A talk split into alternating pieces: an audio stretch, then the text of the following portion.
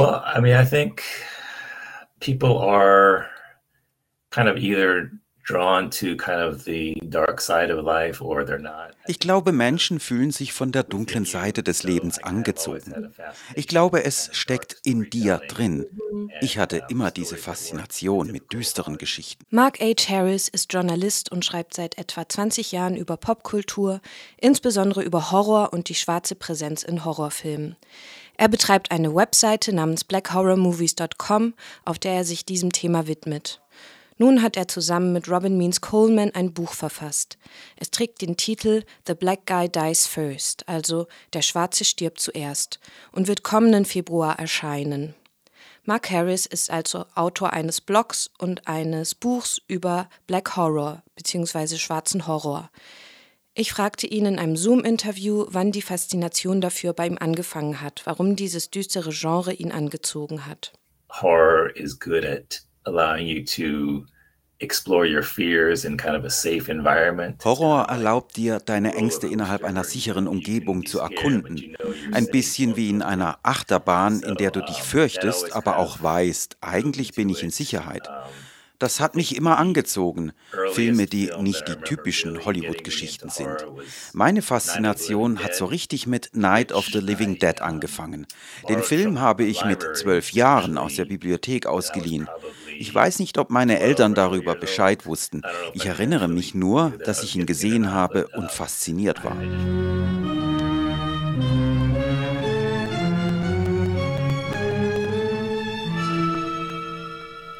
Of the Living Dead, die Nacht der lebenden Toten, kam 1968 heraus, in einer Zeit der Aufruhr und des Umbruchs also.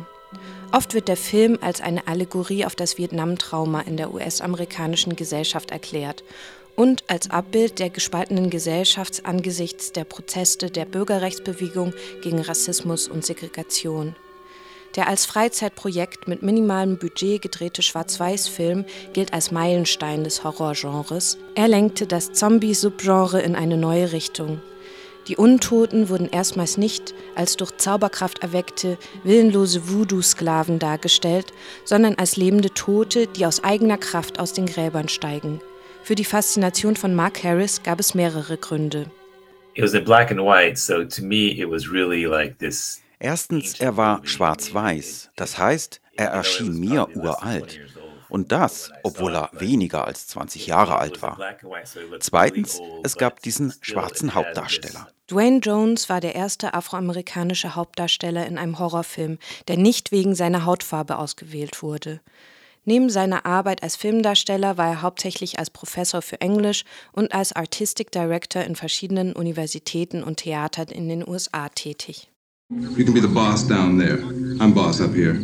Still, it had this uh, black es gab diesen schwarzen Hauptdarsteller, der eine Gruppe von Menschen beim Versuch anführt, einen Zombie-Angriff zu überleben. Er ist ein Anführertyp und kommandiert die Leute herum. Ich staunte, weil der Film mir zugleich so alt vorkam. Und dann noch das Ende, das ein ziemlicher Downer ist. Alle sterben, sogar der schwarze Held, der Anführer, stirbt. Als Zwölfjähriger faszinierte mich das. Ein Film kann also auch mal kein Happy End haben, bei dem die Leute Richtung Sonnenuntergang gehen. Mir gefiel, dass sich im Film die Realität spiegelte, in der es eben nicht jedes Mal ein Happy End gibt. Diese Geschichten, die düster oder auch deprimierend sind, diese dunklen Aspekte des Erzählens, das fand ich anziehend. In meiner Vorstellung erschafft Horror einen Raum, in dem ein Dialog stattfinden kann, in dem Dinge angesprochen werden können, um die es Konflikte in einer Gesellschaft gibt, über die aber nicht gesprochen wird oder die das kollektive Unterbewusstsein betreffen. Ich will von Mark Harris wissen, ob es eine typische Funktion gibt, die Horror in den USA erfüllt. I mean, I think in the US horror serves in den USA geht es bei Horror um dieselben Dinge wie im Rest der Welt. Es ist ein Weg, um auf sichere Weise seine Ängste zu erkunden. Sie spiegeln die Ängste und Paranoia einer Gesellschaft. In den USA haben wir unsere ganz eigenen Probleme und Ängste, um die sich Horrorfilme drehen, und das tun sie schon lange. Zum Beispiel gibt es da diese Filme aus den 1950ern, in denen riesige Monster durch Atomstrahlung entstehen, die unsere Ängste vor einem Atomkrieg, vor atomarer Aufrüstung darstellen.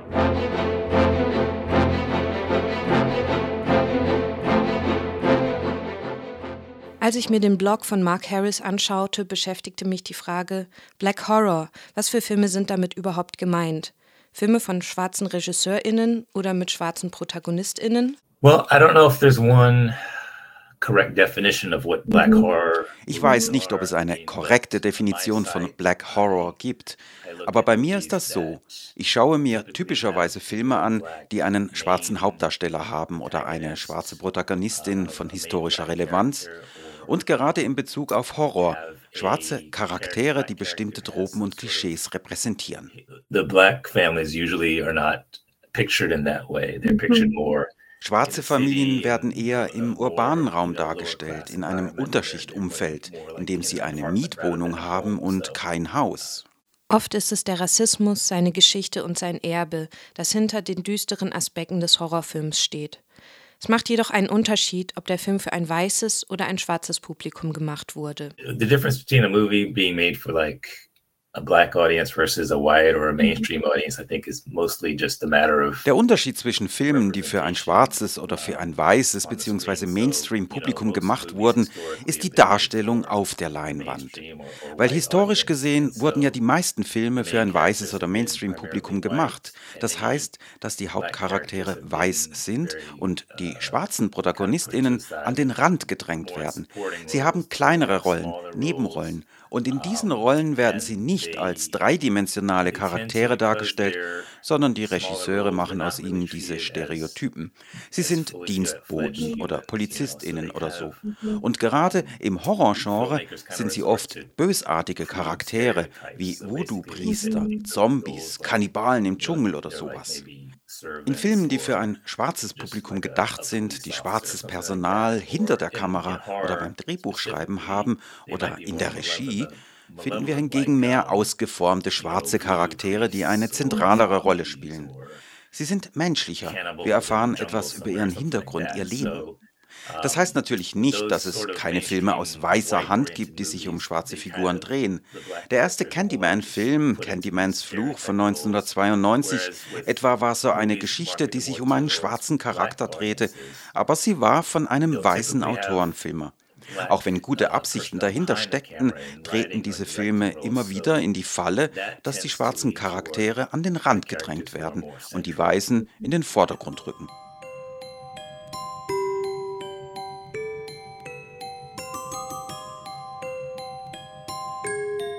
Hier spricht Mark Harris über den Film Candymans Fluch von 1992.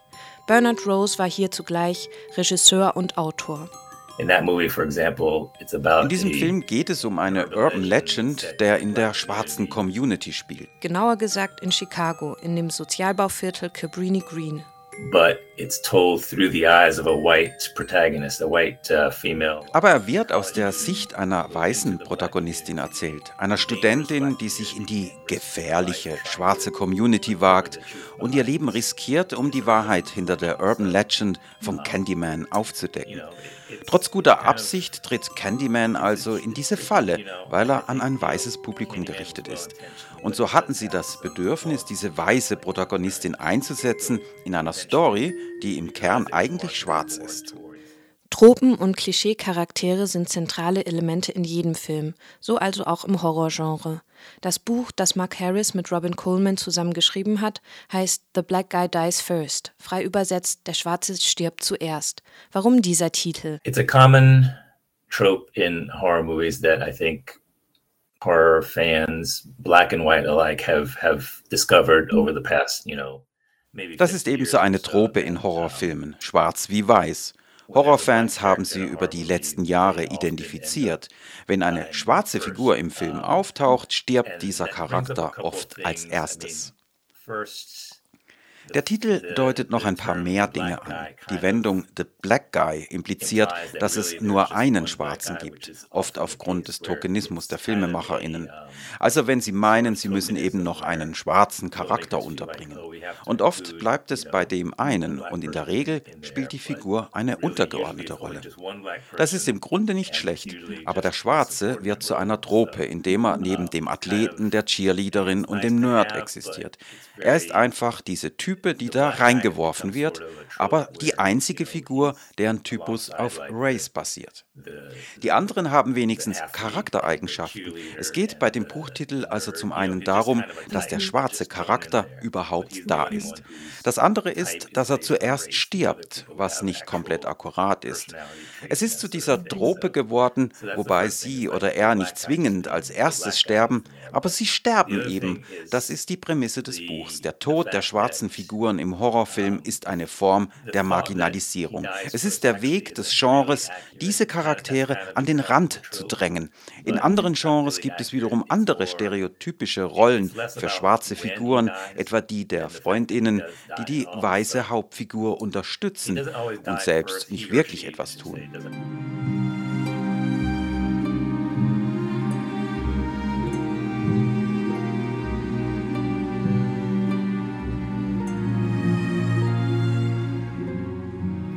Die New York Times titelte 2021, wie schwarzer Horror Amerikas stärkstes Kinogenre wurde. You can certainly argue that that's the case. Um, it, das kann man durchaus so sagen. Der Wendepunkt war 2017 mit Jordan Peels Get Out. Der war ein richtiger Gamechanger im Horrorgenre. Er zeigte, dass ein sozialer Kommentar, ein offenkundiges Statement zu den rassistischen Verhältnissen in einem Film Platz hat, der zugleich die Herzen der Kritik eroberte, sehr beliebt war und viel Geld eingespielt hat. Dass er finanziell erfolgreich war, hat vielen weiteren schwarzen FilmemacherInnen die Tür geöffnet, sich ebenfalls mit Horror auseinanderzusetzen, sich damit Missständen anzunähern. Er bedeutete auch, dass die Wokeness unserer Ära, dass Ideale sozialer Bewegungen wie der Black Lives Matter Bewegung auf die Leinwand kamen. Sie wurden dadurch für ein größeres Publikum zugänglich und verständlich. Get Out hat also den Weg geebnet für Filme, die erfolgreich sind und Rassismus thematisieren. Antebellum von 2020 etwa. Hier wird dem Erbe der Sklaverei nachgegangen. Es gab außerdem eine Neuverfilmung des Candyman-Stoffes, Candyman von 2021, in der mehr aus schwarzer Sicht erzählt wird. Es geht da um Gentrifizierung und Polizeigewalt.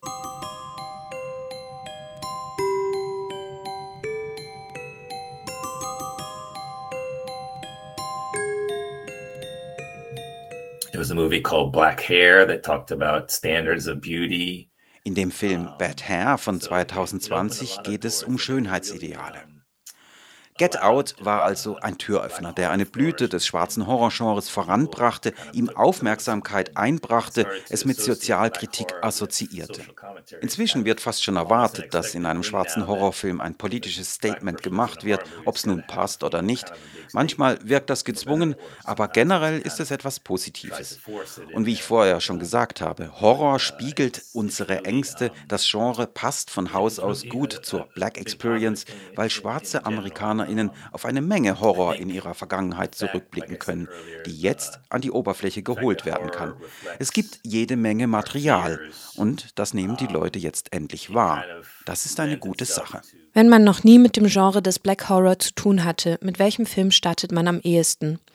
Ich wollte von Mark Harris wissen, was er den deutschen ZuhörerInnen empfehlen würde. Die offensichtlichste Wahl ist natürlich Get Out, weil er so ein Gamechanger für das Genre war. Er eignet sich außerdem für Menschen, die Horrorfilme nicht so mögen, zum Beispiel meine Frau. Sie hasst Horrorfilme, aber sie liebt Get Out. Er ist etwas leichter, eher ein sozialer Thriller, und nicht besonders blutig. Er ist eben interessant, weil es darin um Rassismus geht. Und zwar von Seiten der Menschen, die schwarze Menschen nicht hassen. Im Gegenteil, sie lieben Schwarze so sehr, dass sie selbst welche werden wollen. Sie sehen also deren Erfolg in der Musik, in Filmen, im Sport und so weiter und nehmen an, dass im Schwarzsein etwas steckt, das Vorteile verschafft, was wiederum nur die andere Seite der Medaille des Rassismus ist. Anstatt sie als minderwertig zu betrachten, werden sie als überlegen angesehen und das wollen sie ihnen dann entreißen und es für sich benutzen. Es ist wie ein Twist des Rassismus, der für Menschen und Communities rund um den Globus interessant sein könnte gerade wenn es in den Gesellschaften Bewegungen weißer Vorherrschaft gab. In Amerika gibt es davon natürlich einiges. Du kannst mit Jordan Peels Filmen eigentlich nichts falsch machen. Es gibt von ihm noch Us von 2019 und seinen neuen Film Nope. Die sind alle gut und keiner davon ist schwerer, brutaler Horror. Auch außerhalb Amerikas gibt es schwarzen Horror. Aus England etwa gibt es den Film His House, ein guter Spukhausfilm. Attack the Block von 2011, auch aus England, ist ein Film über eine Alien-Invasion. Aus Brasilien gibt es den sehr guten Werwolf-Film Good Manners von 2017.